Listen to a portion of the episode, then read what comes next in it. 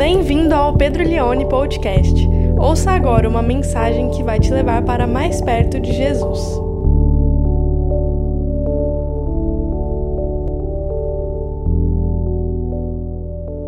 Uma notícia que eu gosto muito, sempre de reler e lembrar sobre casamento, que me inspira bastante, que é do Nicolas Cage, diz assim: ela é de 29 de março de, de março de 19. Nicolas Cage pede anulação de casamento quatro dias após a cerimônia.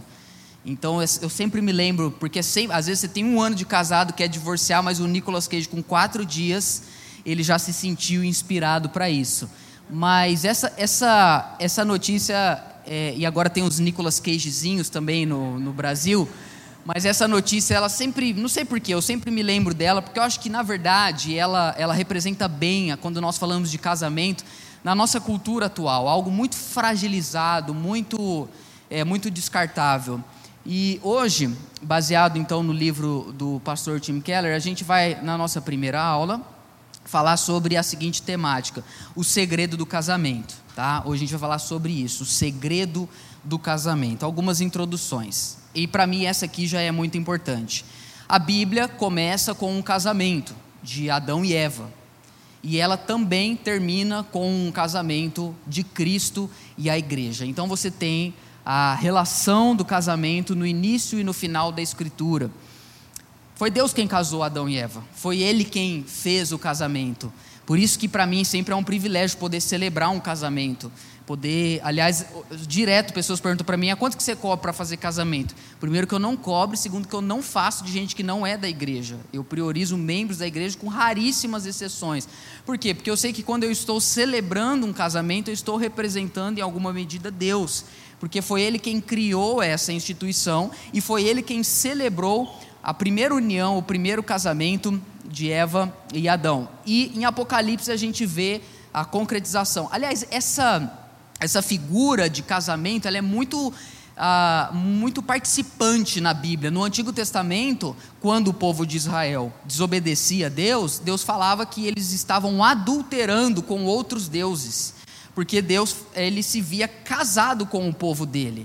Então, o casamento ele influencia a nossa espiritualidade, e a nossa espiritualidade influencia o nosso casamento. Muitas pessoas, e olha que interessante, porque talvez você conhece ou conheça ah, pessoas que não são evangélicas ou que não frequentam uma igreja e têm um bom casamento, que dura muitos anos, que dura muito tempo. E talvez você conheça um monte de evangélico que tá igual aquela mulher que encontrou Jesus no, no poço, é, é, no poço ali, que já estava no quinto, no sexto casamento. Gente que vai na igreja pastor, líder de louvor, enfim. É, mas olha que interessante a gente pensar sobre esse prisma. Muito mais do que pessoas que vão na igreja e pessoas que não são da igreja, qual seria o sucesso de um casamento? E o Tim Keller fala assim: muitas pessoas que não reconhecem a Deus nem a Bíblia e que ainda assim têm um casamento feliz vivem, em grande medida, de acordo com as intenções de Deus. Tenham ou não consciência desse fato. É muito melhor, porém, estar consciente dessas intenções. E o lugar para descobri-las é onde? É a Bíblia. Então o que, que ele está dizendo? Pessoas que casam e têm um bom casamento e que não vão na igreja, têm um bom casamento, ainda que elas não saibam, porque vivem em cima dos princípios da palavra. E muitas vezes pessoas que vão na igreja, estão todo domingo ouvindo pregação, têm um casamento sem perceber secularizado. É muito possível isso. Você ser crente, batizado, membro de uma igreja, toca no louvor, fica na recepção, lidera um pequeno grupo, só que o seu casamento segue bases secularizadas.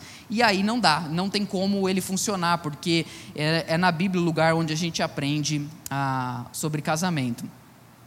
Agora, tem um grande desafio para nós, porque eu me lembro quando estava na escola, Uh, a maior parte dos meus amigos, os pais eram divorciados. A maior parte, esmagadora. Era muito comum falar: não, eu tenho quatro irmãos, é, dois por parte de mãe, um por parte de pai, outro por parte de tia.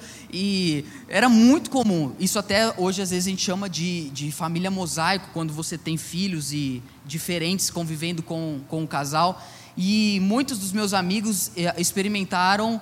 Uh, é, experiências muito desafiadoras ao ver o casamento dos seus pais ou mesmo a, assim, a fragilidade que era o casamento dos seus pais quando ainda existia casamento. Então, a primeira referência que a gente tem de casamento, obviamente, é o dos nossos pais. É difícil desenvolver uma perspectiva correta do casamento, tanto em relação a essa parte ruim que eu estou dizendo, quanto às vezes aqueles que, que para mim, são minoria, que tiveram o privilégio de ver os seus pais terem um bom casamento, um bom relacionamento, porque eles achavam que Poxa, não é tão difícil ser casado, afinal, olha o casamento dos meus pais. Porém, quando ele se casa, ele fala: caramba, é, é muito difícil ter um casamento igual ao do meu pai e da minha mãe. É isso que o Keller está dizendo aqui. Se você cresceu num lar extraordinariamente equilibrado, no qual os seus pais tinham uma excelente vida conjugal, talvez tenha a impressão de que ser casado é algo fácil. Portanto, ao entrar no seu próprio casamento, fique espantado com o esforço que um relacionamento duradouro exige. Essa frase, para mim, é uma das mais importantes hoje da nossa primeira aula. Ela diz o seguinte: o Evangelho nos ajuda a entender o casamento. E hoje a gente vai refletir, talvez, no texto mais importante do Novo Testamento sobre casamento. Vocês, a maioria aqui, conhecem que é de Efésios. Mas o Evangelho nos ensina a conhecer, a entender o casamento, só que é uma via de mão dupla, o inverso também acontece. O casamento nos ajuda a entender o evangelho. No entanto, que o reformador Martinho Lutero, ele tem uma frase clássica que ele diz que o casamento é a maior escola de santificação. O casamento é a maior, é a melhor escola de santificação. Você quer ser uma pessoa é, que tem o seu caráter provocado, a fim de, de ter o seu ego provocado para você viver uma vida melhor, se case. A melhor coisa que você pode. Não, eu, Pedro, eu desejo muito ser uma pessoa é, tocada e trabalhada por Deus. Vou abrir uma empresa. Isso aí é fichinha perto de se casar, meu querido. Se case, porque ali é o grande lugar onde você vai descobrir o mistério, que é aquilo que a gente vai falar hoje. Eu sei que a letra está pequena, se você quiser abrir, vamos abrir? Está com o celular aí, abre aí em Efésios, capítulo 5. Esse texto pode grifar todos os versículos na sua Bíblia. Vamos ler do 21, a partir do 21 até o fim do capítulo. Esse é o texto que vai nortear a nossa aula hoje, até o final dela. Efésios, capítulo 5, verso 21 até o 27. Palavras de Paulo, apóstolo. Sujeitem-se uns aos outros no temor de Cristo Sujeitem-se uns aos outros no temor, ou pelo temor, ou por causa do temor de Cristo. Agora ele vai falar com as mulheres. Eu lembro que uma vez um, um amigo meu pediu para eu pregar esse texto no casamento dele, né? Você lembra, meu amigo? E esse texto é bem contracultural, diga-se de passagem, né? Eu falei, cara, você tem certeza? Deixa eu pregar Jesus multiplicando vinho no casamento, é, transformando água em vinho, desculpa. Vamos lá, verso 22. Esposas, que cada uma de vocês se sujeitem a seu próprio marido como ao Senhor. Toda vez que você vê Senhor no Novo Testamento, é a palavra Kyrios no original, está falando de Jesus. Então, esposas, que cada uma de vocês se sujeite ao seu próprio marido como a Jesus. Porque o marido é o cabeça da esposa, como também Cristo é o cabeça da igreja, sendo ele próprio o salvador do corpo. Não está dizendo que o marido é o salvador da esposa, está dizendo que Jesus é o salvador da igreja, tá? Como, porém, a igreja está sujeita a Cristo, assim também a esposa se sujeita em tudo ao seu próprio marido. É, a gente vai olhar para esse texto com muita profundidade na próxima aula, tá? Eu vou só introduzir ele. Verso 25, agora vai falar com os maridos. Ah, e deixa eu só falar uma coisa: se você contar o número de palavras, você vai perceber que o comando que Paulo dá para os homens é mais do que o dobro do que ele dá para as mulheres. Tá bom? Maridos, que cada um de vocês ame a sua esposa. Ame. Nós estamos falando de um texto de dois mil anos atrás, no meio de um império, onde mulher era um objeto, servia de troca. É, ninguém esperava que o marido iria ou precisaria amar a esposa dele. O evangelho é totalmente contracultural. O que Paulo está pedindo aqui para a igreja é um negócio que não passava na cabeça dos homens daquela época. Maridos, que cada um de vocês ame as suas esposas, como também Cristo amou a igreja. Em outras palavras, homens, estamos todos ferrados. Como Cristo amou a igreja? Como ele amou a igreja? Morrendo por ela. Está disposto, John? O cara fala assim: Eu morreria por você, meu amor. A mulher fala: Se você só vivesse para mim já estava bom, não precisava nem morrer. Só viva. Não precisa morrer. Entendeu? Maridos, que cada um de vocês ame a sua esposa como Cristo amou a igreja e se entregou por ela, para que a santificasse. A grande missão de um marido é entregar uma esposa melhor para Jesus do que ele encontrou. Está aqui, Senhor. Eu casei com uma moça que, que tinha baixa autoestima, que tinha medo, que, que é, tinha muitas aflições, e de tanto amá-la, tanto protegê-la, tanto investir na vida dela, tanto acreditar nela, e tanto encorajar ela, e tanto é, é, inspirar ela, e ser parecido com Jesus, eu estou te devolvendo uma mulher santificada.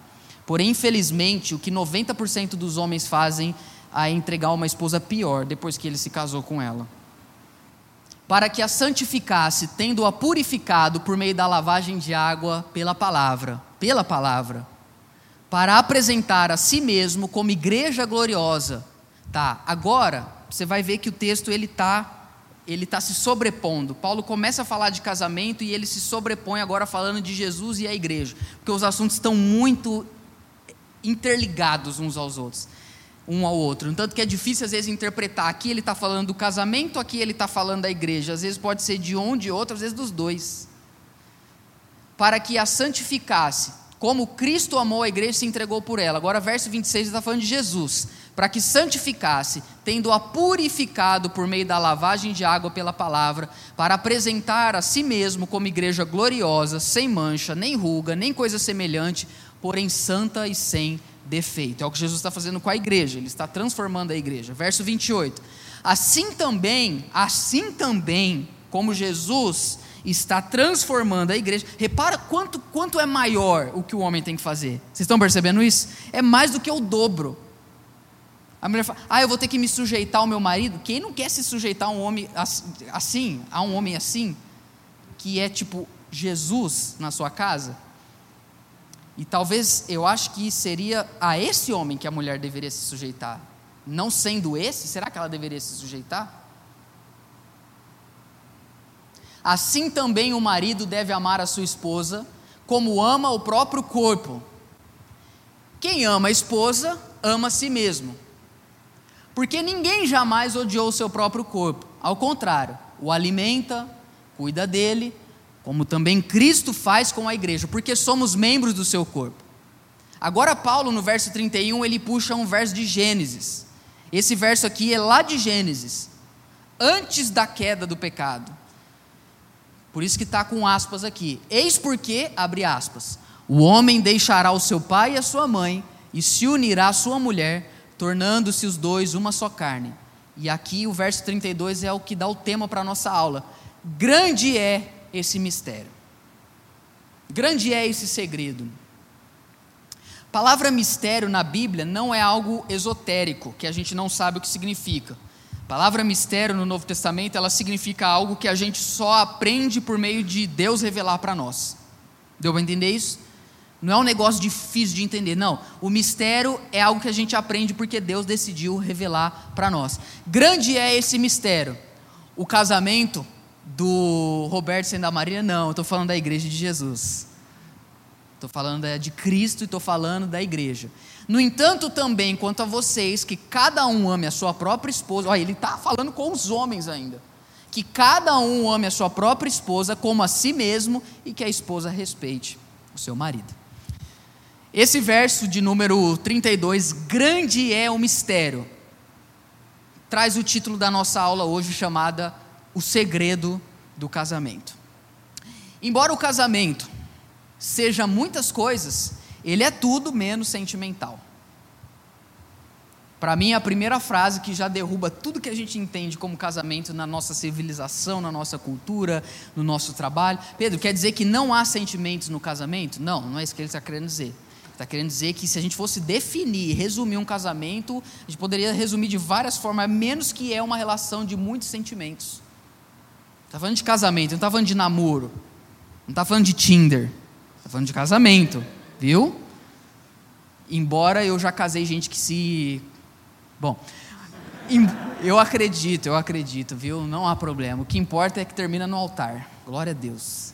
Embora o casamento seja muitas coisas, ele é tudo menos sentimental. Por quê? Ele é glorioso, porém difícil. É força e alegria ardentes, mas é sangue, suor e lágrimas. São vitórias exaustivas, mas também derrotas humilhantes.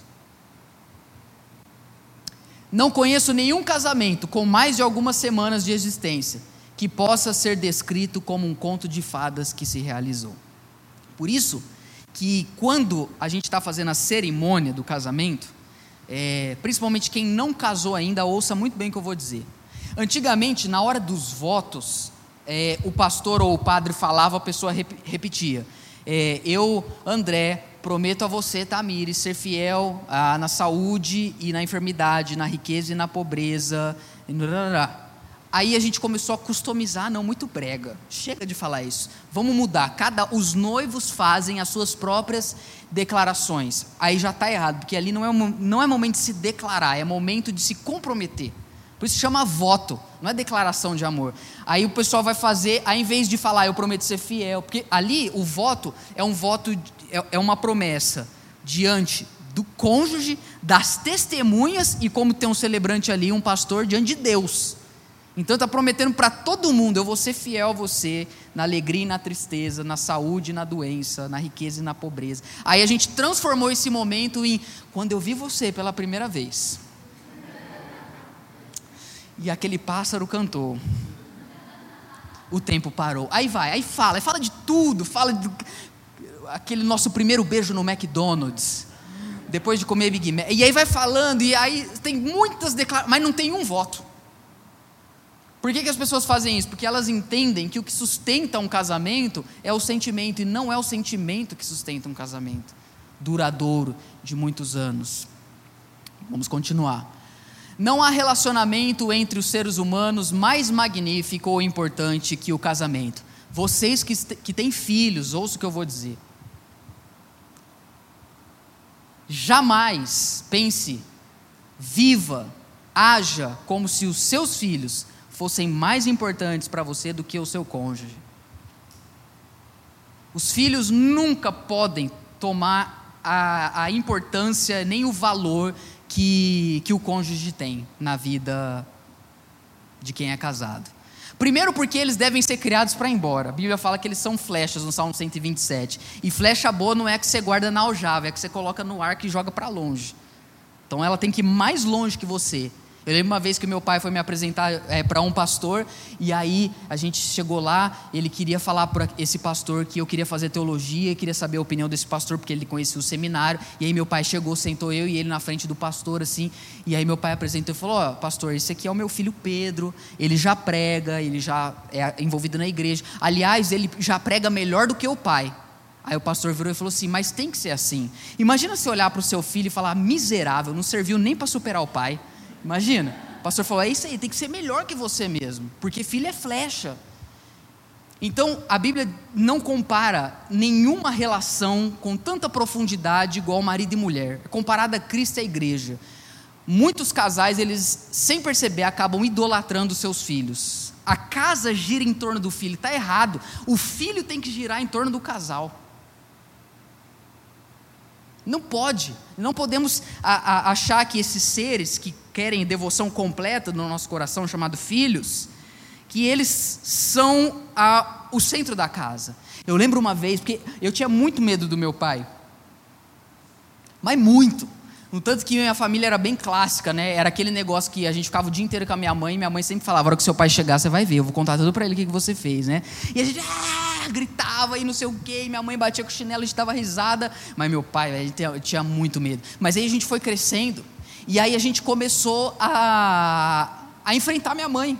E aí minha mãe falava coisa, a gente respondia, minha mãe dava uma bronca, a gente ignorava. Meu pai não, porque meu pai a gente não, não, não tinha, tinha, ainda tinha medo da morte, então não, não confrontava ele. E aí minha mãe começou a falar, esses meninos não estão me respeitando. Tudo. Aí eu lembro, a gente já era grande. Eu com 13 anos, meu pai lavou minha boca com sabão, só para você ter uma ideia. Você imagina a cena? Ele me levou na pia, pegou o sabão, porque eu falava muita besteira. E graças a Deus me tornei um pregador do evangelho, né? Mas a gente assim, meu, a gente fica. Ah, Aí um dia meu pai chegou e falou assim: Ó, chega, eu não vou tolerar mais que vocês desrespeitem a mãe de vocês. Tem o seguinte: se vocês não quiserem respeitar a mãe de vocês, não tem problema, mas a minha esposa vocês vão respeitar. Ali, quando ele falou aquilo, naquele dia eu entendi uma coisa: a minha mãe é mais importante para o meu pai do que eu. E que bom que eu entendi isso, por isso que eu casei e fui embora de casa.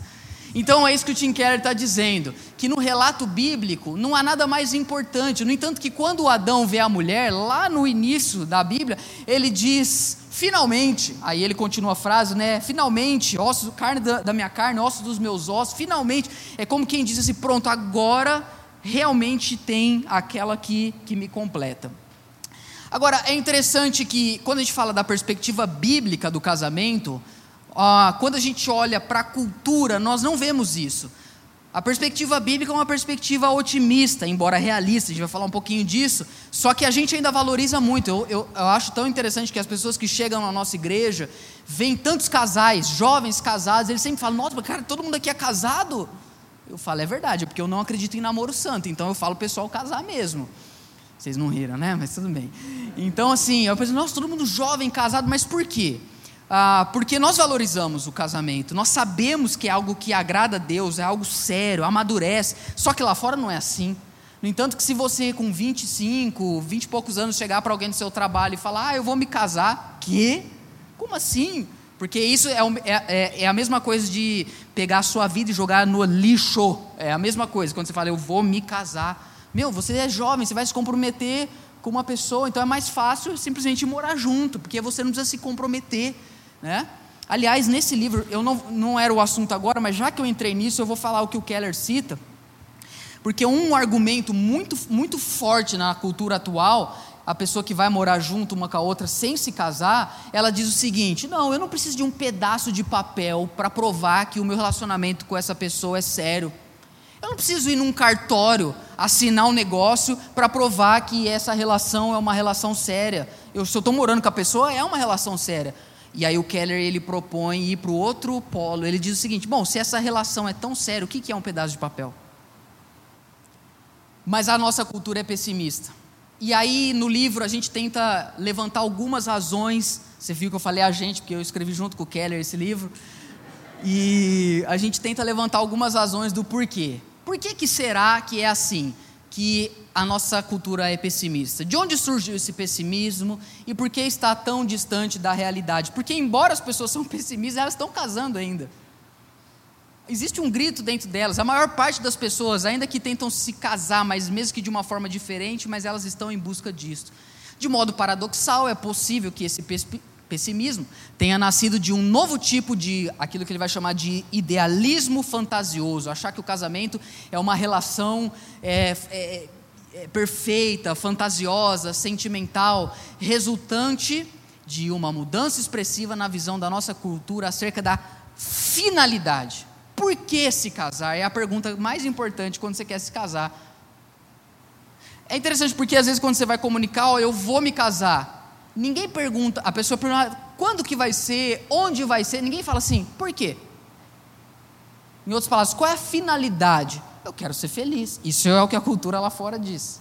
Eu, em outras palavras, eu estou em busca de realização pessoal, individual, prof, é, pessoal. O jurista John White Jr. afirma que o ideal mais antigo do casamento, como era antes, ele diz aqui, uma união contratual permanente tinha por finalidade o amor mútuo, a procriação e a proteção, tem aos poucos dado lugar a uma nova realidade de casamento como contrato sexual limitativo que visa a satisfação das partes individuais. É o famoso casar para eu, eu ser feliz.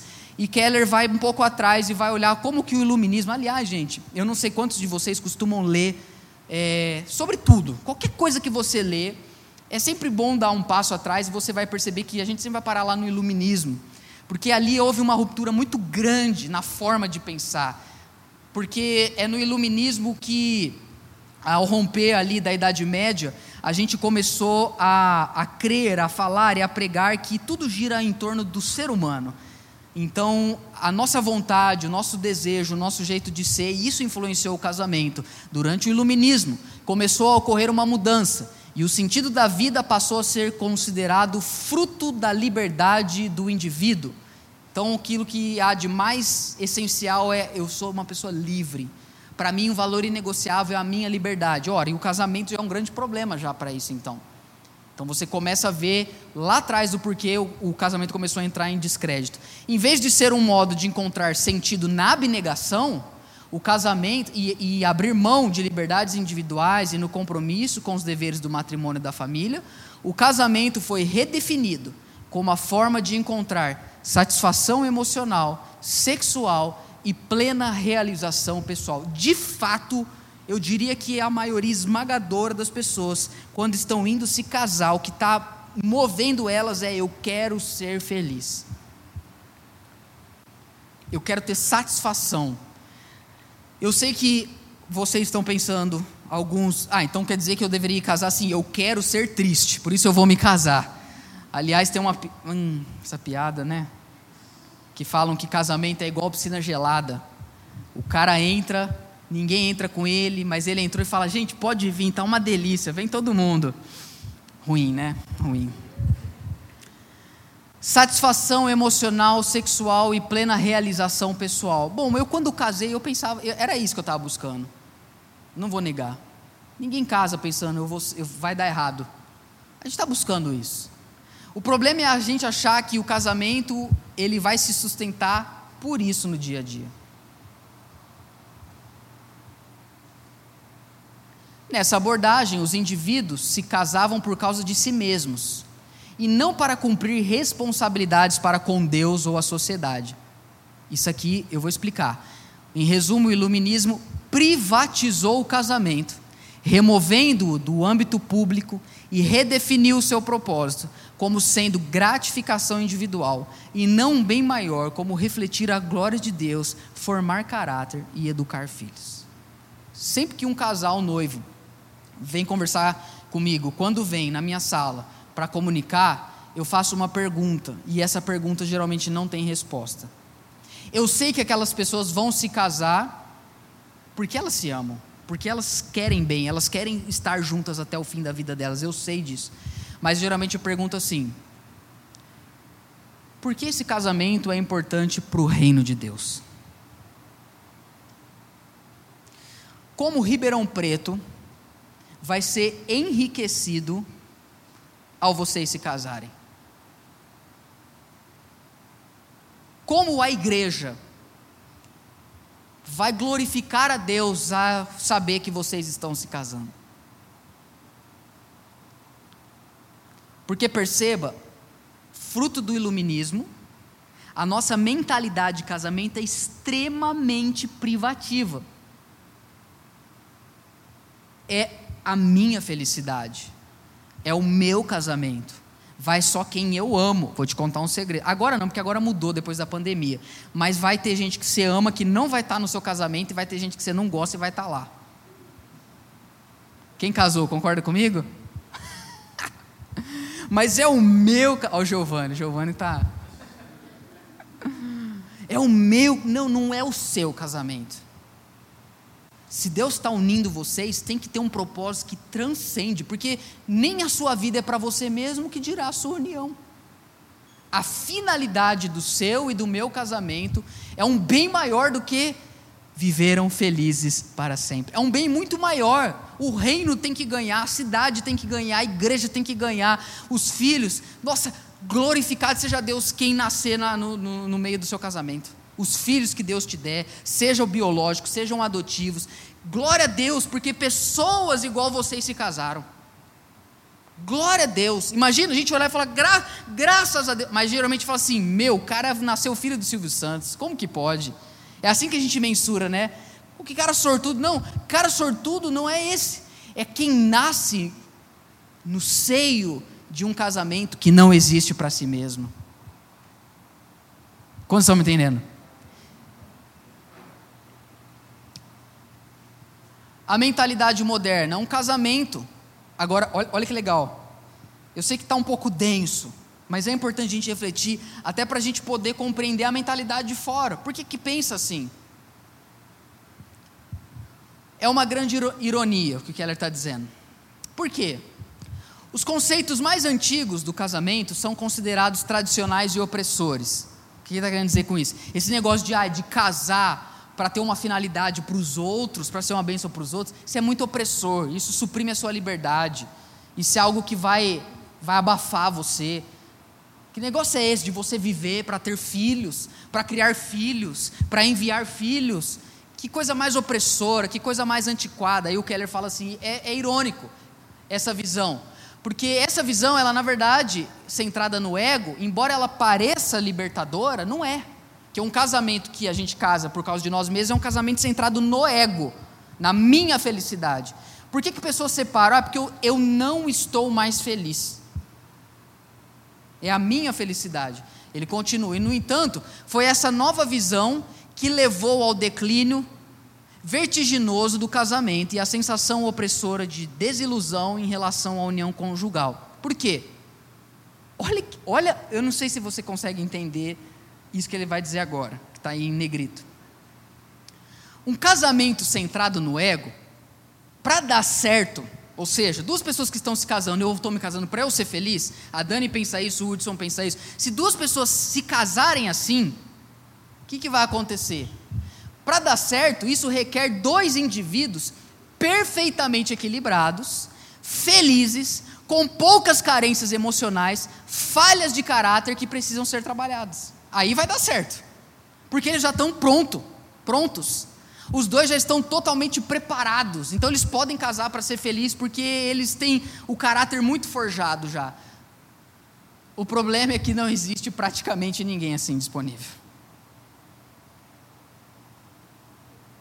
O que, que o Keller está querendo dizer? Que é justamente no casamento que a gente se torna uma pessoa equilibrada, abnegada, serva, pronta, apta a conviver com outra pessoa. É no processo do casamento.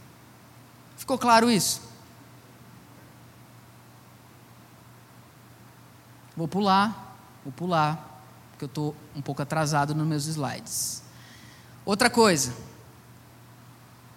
Quem nunca foi em um culto de jovens, que o pastor de jovens pregou uma mensagem de jovem para jovens, falando que eles precisam encontrar o jovem correto para eles se casarem. Por isso que eu odeio culto de jovens também. Tudo que tenta ser jovem é brega. Você já reparou isso? É igual aquela pessoa fala, hum, que roupa jovial, hein? Você não é jovem. Você não é jovem, porque jovem não fala jovial. Cara, esse negócio da pessoa certa, isso me irrita. Pessoa certa. É quase que o negócio da alma gêmea. Gente, desculpa se eu estou ferindo alguns de vocês. Não precisa continuar vindo semana que vem, tá? Se, se não quiser. Mas eu odeio esse negócio de a pessoa certa. E geralmente o crivo para a pessoa certa é tão ridículo. Porque eu me lembro que quando eu comecei a namorar minha esposa, a denominação que eu pertencia não apoiou o meu namoro com ela e nem meu casamento. Porque ela tinha um grave crime. Ela era da presbiteriana, em vez de ser da denominação que eu pertencia. Não podemos aceitar um casamento com uma. Era quase que uma pagã você entende? Se ela for. Bom. Porque você tem que ter a pessoa certa. Aí o Keller chega no livro e fala assim: não existe pessoa certa. Aí ele vai explicar por quê, antes que alguns de vocês tenham um derrame aí na cadeira. Por quê? A cultura diz se duas. Porque, porque as pessoas pensam assim, tem que ser a pessoa. Repara como a mentalidade cultural ela se infiltra na igreja. Por que, que a gente fala esse negócio de, de ser a pessoa certa? Porque a cultura lá fora ela pensa assim: se duas pessoas são compatíveis, e de fato, só falta ter pregação com esse título, alma gêmea, o amor vai fluir naturalmente. Não vai fluir naturalmente. Porque não existe a pessoa certa. O Keller fala isso que muitas vezes ele aconselha casais que falam assim: Eu não entendo porque que a gente tem tanta dificuldade no nosso casamento, a gente se ama, o amor deveria fluir naturalmente. Nós somos metade da laranja. Não, não existe metade da laranja, irmãos. Porque a gente, sem o cônjuge, já tem que ser uma laranja inteira. A gente só se une para fazer um bom suco de laranja, deu para entender? Então não tem esse negócio, ah, a pessoa me completa. Não, ninguém te completa. Ninguém te completa. Você te, quando você vai casar, você deve olhar a pessoa e falar: Eu quero me casar com você, eu te amo, mas eu já estava bem feliz sem você. Aliás, eu sei ser feliz sem você também. Então você vê aí, tá? Porque se você não quiser, meu amigo. Eu sei ser feliz sem você. Eu vou sozinho no cinema, assisto Avengers lá, como pipoca, ponho roupa de Homem-Aranha e vou jogando teia. Não preciso de você. Então não é isso, ah, a pessoa me completa, sem ela eu não sou nada. Lógico que é. Às vezes é até melhor sem ela. Não, para, vai, continua. Esse negócio é muito mais da Disney do que da Bíblia. Quase um horóscopo gospel. Descubra tem pastor que quase quer ler a mão, líder de jovem, deixa eu ver a sua mão, deixa eu ler aqui para ver se é compatível. A resposta cristã para essa afirmação é que não existem duas pessoas compatíveis no mundo. Não dá, não existe alma gêmea, porque não tem duas pessoas compatíveis no mundo. Agora, olha o que ele vai dizer para você não interpretar errado o que ele está dizendo. Claro que há pessoas que não servem mesmo para ser o nosso cônjuge. Ninguém é perfeito, mas tem gente que é imperfeito demais também para você casar. Deu para entender agora? Tem gente que fala, é, meu amigo, não dá. Mas não tem alguém perfeito com esse, esse conto de fadas. Por quê? Duas razões. Se eu não estou enganado no meu slide. Isso. Primeira razão do porquê não existe a pessoa perfeita. Isso aqui é muito forte. Porque ao longo, primeira coisa, ao longo dos anos, por isso que é, é, legal a gente ler livros, porque isso aqui a gente ia aprender daqui muitos anos, mas a gente aprende com alguém que já viveu. Ao longo dos anos, você passa por fases em que precisa aprender a amar um indivíduo com o qual você não se casou. Nossa, isso é muito forte. Você às vezes vai ter que aprender a amar uma pessoa que está com depressão, que não foi a que você se casou.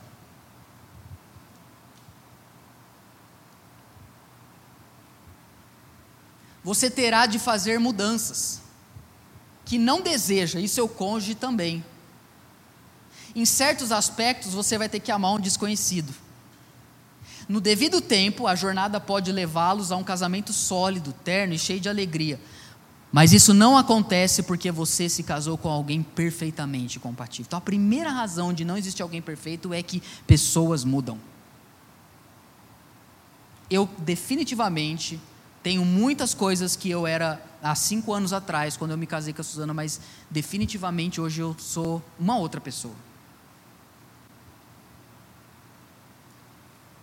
Aliás, eu queria contar essa história assim. Nunca confie que seu casamento é muito sólido. Nunca pense que seu casamento é super sólido. Porque situações muito simples podem revelar que, na verdade, ah, ele é muito menos sólido, não estou dizendo que não é, mas muito menos do que você pensa. Eu vivenciei isso ah, em, em junho do ano passado, quando eu mudei de casa. Porque quando eu mudei de casa, primeiro que foi um processo, um trâmite de documentação muito exaustivo, envolveu muito estresse, correr atrás de muita coisa, de muito cartório. E eu lembro que uma vez eu cheguei no cartório, a Suzana estava esperando, a hora que eu cheguei lá eu tinha esquecido todos os documentos. Então eu tive que voltar e tinha gente esperando a gente lá. Eu voltei. Então, sim, foi, foi estressante a, a, o processo da mudança de casa. E aí, a nossa filha tinha menos de um ano. A primeira semana na casa, ela não se familiarizou, chorou a semana inteira, a madrugada inteira. Ela naquela época ela estava dormindo das 8 da noite às 7 da manhã. Eu estava no paraíso, eu nem sabia. A gente mudou de casa. Ela demorou mais de três meses para voltar a dormir assim. E chorava, e criança chorando. E eu estava feliz porque estava mudando de casa, mas ao mesmo tempo estava igual o povo olhando para trás, a cebola do Egito, que tinha coisas na outra casa que eu gostava mais. E o meu cachorro estava comendo tudo de novo, porque não, a gente esqueceu de consultar se ele queria mudar mesmo. E aí a gente mudou e a minha esposa querendo fazer mil coisas ao mesmo tempo. Eu sei que foi a semana mais difícil do meu casamento. Eu nunca briguei tanto com a Suzana igual essa semana. E eu muito preocupado, porque a parede da minha sala é geminada com outra casa.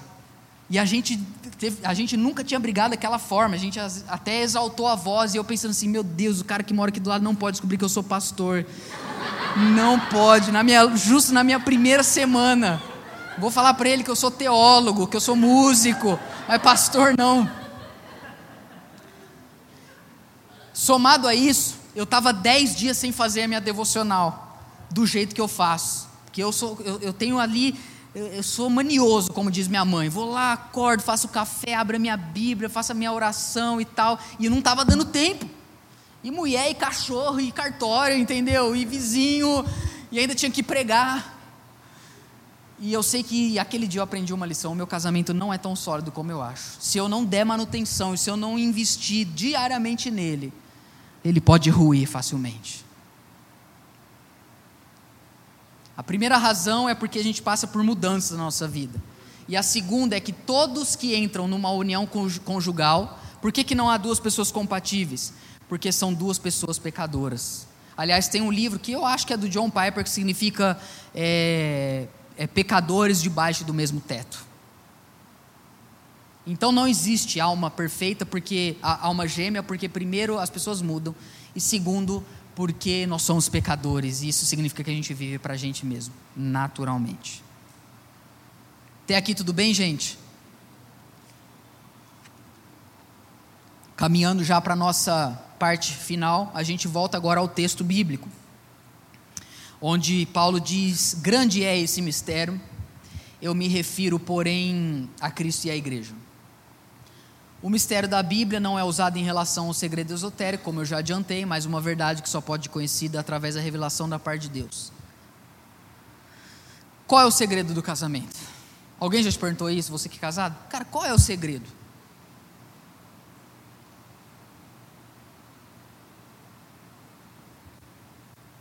Na sequência, Paulo acrescenta. Aqui, só lembrando você, nós estamos fazendo um trocadilho com mistério no texto de Efésios, que fala de Cristo, a igreja e o casamento.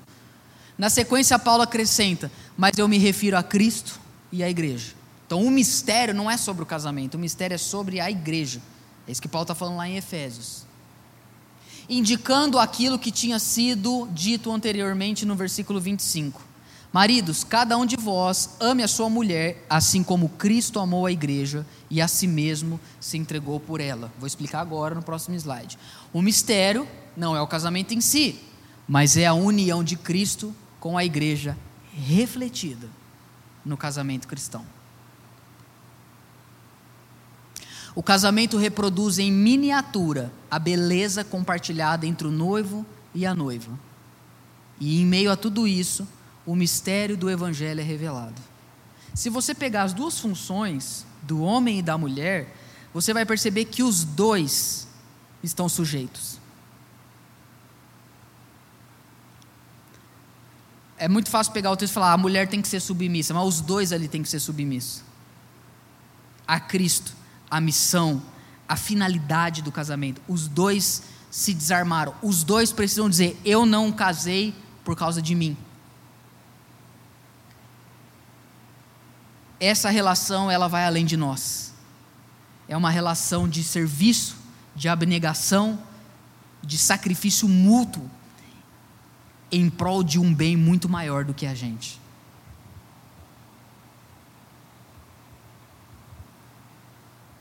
Em resumo, o segredo não é apenas o casamento em si, é a mensagem que os maridos devem fazer pela esposa aquilo que Jesus fez para nos unir a Ele.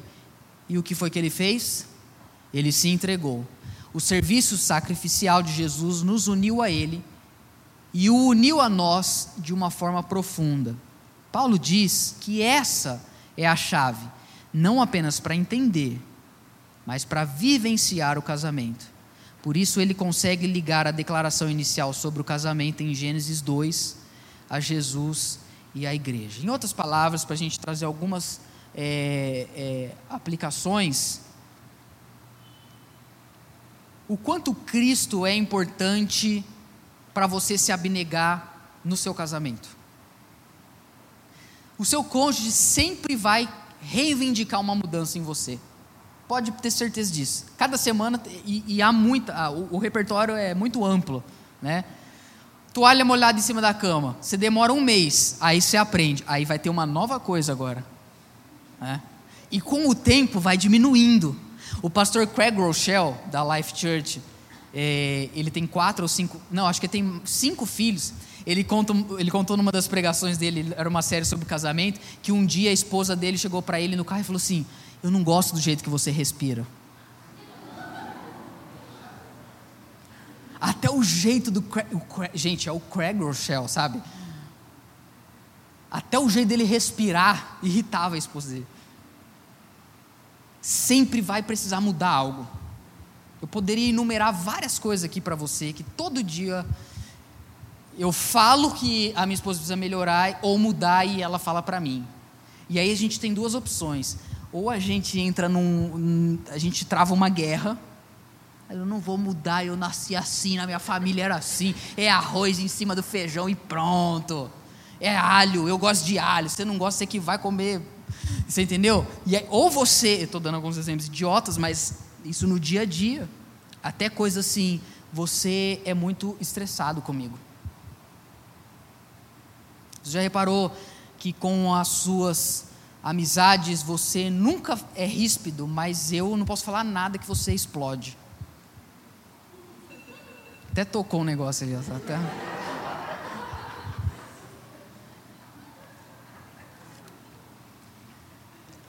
Minha mãe falava para mim, eu não sou seus amiguinhos da escola. Sua mãe falava isso para você? Às vezes, né, as pessoas que a gente, e geralmente as pessoas que a gente fere mais profundamente são as pessoas que a gente mais ama e que mais estão perto da gente. Chega na igreja, o, o, o, o Didi fala para mim: Ô pastor, eu, eu vou atrasar para o culto, cara, não vou conseguir ir, tive um, um imprevisto. Didi, eu nasci para te amar, cara. Fique em paz, cara. Cara, é, eu, eu sou um cara cheio de compaixão, entendeu? Eu quero andar junto com você. Aí com a minha esposa, Amor, você deu comida pro cachorro? Não dei. Não aguento mais. Você está entendendo? Não dá mais. Está difícil isso aqui. Eu não sei o que, que eu tenho que fazer mais. Eu não aguento mais abrir mão de mim. Você já ouviu a pessoa falar isso? Eu já abri mão de. Ah, ah, ah. E aí o vizinho, meu Deus, esse cara é pastor. E aí vai, aí, entendeu? Passa o endereço da sua igreja. Você vai lá, não, não quero passar perto. E aí, por quê? Você vai criando uma cultura de intolerância. E aí, na cabeça, todo o cônjuge pensa assim: eu já abri mão de muita coisa por você. Por que, que você abriu mão por mim? Além de parar de jogar videogame, diz a esposa, né? Isso é isso que você fez. Era nesse momento que na nossa mente deveria vir teologia e não o que o retardado que trabalha com você falou. É por isso que eu não caso. Aí ele fala isso. Aí você lembra dele falando: Nossa, ele é muito feliz. Não, esse cara, ele é um retardado. Você entendeu? Esse cara é um moleque, porque casamento é coisa pra gente grande. Se você quer ser moleque, não casa. É por isso que eu não caso. Entendeu? E aí ele fica lá jogando videogame, gastando todo o salário dele com coisas idiotas e você não é, e eu aqui, preso, comendo omelete. O cara vai no BK todo dia, sabe essas coisas assim? Era nesse momento que na sua mente deveria vir Efésios, Paulo, Jesus, o Evangelho, o poder de Deus. Teologia, só que um casamento que não é embasado teologicamente, ele é muito frágil. E aí vai para a igreja e fala: olhe para os olhos. Não, não quero ver olho nenhum, quero dar um tapa nessa cara aqui. Não quero ver olho nenhum, não. Tira essa bala daqui. Eu odeio esse culto de casais. A gente vai lá e finge que a gente se ama. E todo mundo acredita. E quando a gente vai embora, sabe essas coisas assim. Gente, por favor, não sou é, contra nada disso. Entenda? Eu só estou dando um. Nós precisamos ter isso aqui. Aí quando a pessoa fala, você precisa mudar, para de, de, de... Meu, tampa a pasta. Tampa a pasta de dente, cara. Sua mão não vai cair. Você é demente. Não, não fala assim, entendeu? Fala, tampa a pasta. Aí a hora que vem aquele, aquela fúria em você, você fala assim, sujeitar a Cristo. Eu não posso permitir que umas coisas tão pequenas tirem o brilho da glória de Deus nessa relação. Amor, eu vou tampar todas as pastas que você quiser. Solidez, profundidade, porque tem raiz, você conhece a palavra. Amém, gente? Estou terminando. Então, como a gente escolhe? É interessante porque talvez ao ouvir isso possa parecer que eu não estou propondo que a gente vai casar e ser feliz, a gente só vai casar para sofrer mesmo. Não é isso. Esse slide é muito importante para essa aula de hoje, tá? O ensinamento cristão não nos oferece uma escolha entre satisfação e sacrifício, mas sim a satisfação mútua por meio do sacrifício mútuo. É igual servir Jesus. Tem dia que servir Jesus é, é sacrificante, é árduo, só que você vai lá e serve. Você fala, é a melhor coisa que eu poderia fazer é servir ao meu Senhor. Então, a gente não está propondo, ou você é, é feliz, ou você é oprimido. Não, você se sacrifica, só que quando esse sacrifício é mútuo, isso gera uma alegria mútua também. Isso dá muita solidez, muita profundidade para a nossa vida e para o nosso casamento. Considerações finais. Paulo declara que tudo o que dirá em seguida a respeito do casamento parte do pressuposto que as partes envolvidas são cheias do Espírito Santo. Repare uma coisa: se você abrir a tua Bíblia lá em Efésios, onde está esse texto do casamento, se você voltar um versículo, você vai ver que Paulo estava nos ensinando a sermos cheios do Espírito Santo essa sessão que vai desaguar no casamento em Efésios, a temática maior é ser cheio do Espírito Santo, por meio de salmos, hinos. Eu não vou falar sobre como ser cheio, porque o curso não é sobre isso.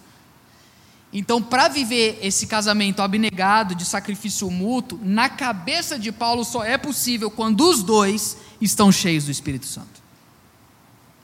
E eu acho que ninguém discorda dele nisso.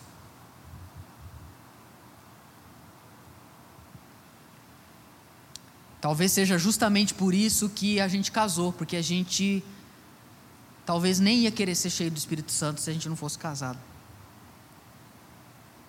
Humanamente falando, é uma missão impossível. Só que tudo que Deus nos dá e nos presenteia é com finalidade para nos levar para mais perto dele. Deus nunca te dá uma bênção para que você se afaste dele.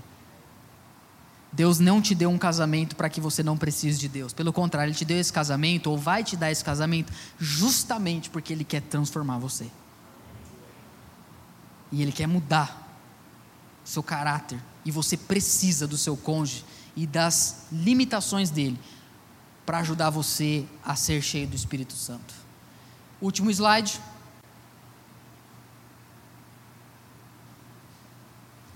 Depois de falar da vida cheia do Espírito, Paulo se volta para o casamento, mostra a ligação entre a união conjugal e a vida no espírito, e essa ligação nos ensina duas coisas. E essa um aqui é. Talvez eu comece a aula da semana que vem com esse último slide. Eu vou ler ele e eu vou falar dele semana que vem, tá bom? Terminando, ó, entenda meu raciocínio. Por que, que Paulo fala de um casamento mútuo de abnegação dentro do contexto de pessoas cheias do Espírito Santo? A descrição do casamento aqui apresentada não está falando de duas pessoas carentes, inseguras acerca do seu próprio valor e propósito e que encontram importância e sentido na vida no braço das outras. Pessoa que está buscando isso aqui não consegue viver um casamento cristão. Porque isso aqui você não acha em casamento, você só acha em Cristo. Vou tirar a mão para tirar foto. Deu para entender? Só dá para viver um casamento cristão quando isso aqui está resolvido em Cristo. O seu valor, a sua importância, o seu propósito, a sua missão de vida. Resolveu isso você em Cristo, está pronto para casar. Se você está casando para isso, não vai dar certo. E há uma expressão nesse versículo introdutória crucial. Paulo afirma que devemos nos sujeitar uns aos outros por temor a Cristo. Sabe por que, que a gente vai buscar ter um casamento que transmite o Evangelho? Não é porque a pessoa merece. O dia que você esperar que o seu cônjuge mereça que você se sujeite a ele, ou mereça que você leve a sério o seu casamento, você precisa se relembrar do verso 21. Ninguém faz isso por causa do outro a gente faz isso por temor a Cristo. Por temor, por reverência, por sensibilidade à nossa relação com Jesus, a gente é fiel, a gente é abnegado, a gente se sacrifica. Aliás, quando você é infiel ao seu cônjuge, desculpa, na verdade você só é infiel a Deus. E por ser infiel a Deus, você consegue ser infiel ao seu cônjuge. Mas quando você é fiel a Deus, você não consegue ser infiel ao seu cônjuge. porque não está separado. Porque eu entendo o casamento por meio do Evangelho, e eu entendo o Evangelho por meio do casamento. Você ouviu o Pedro Leone Podcast. Compartilhe essa mensagem com seus amigos e até logo!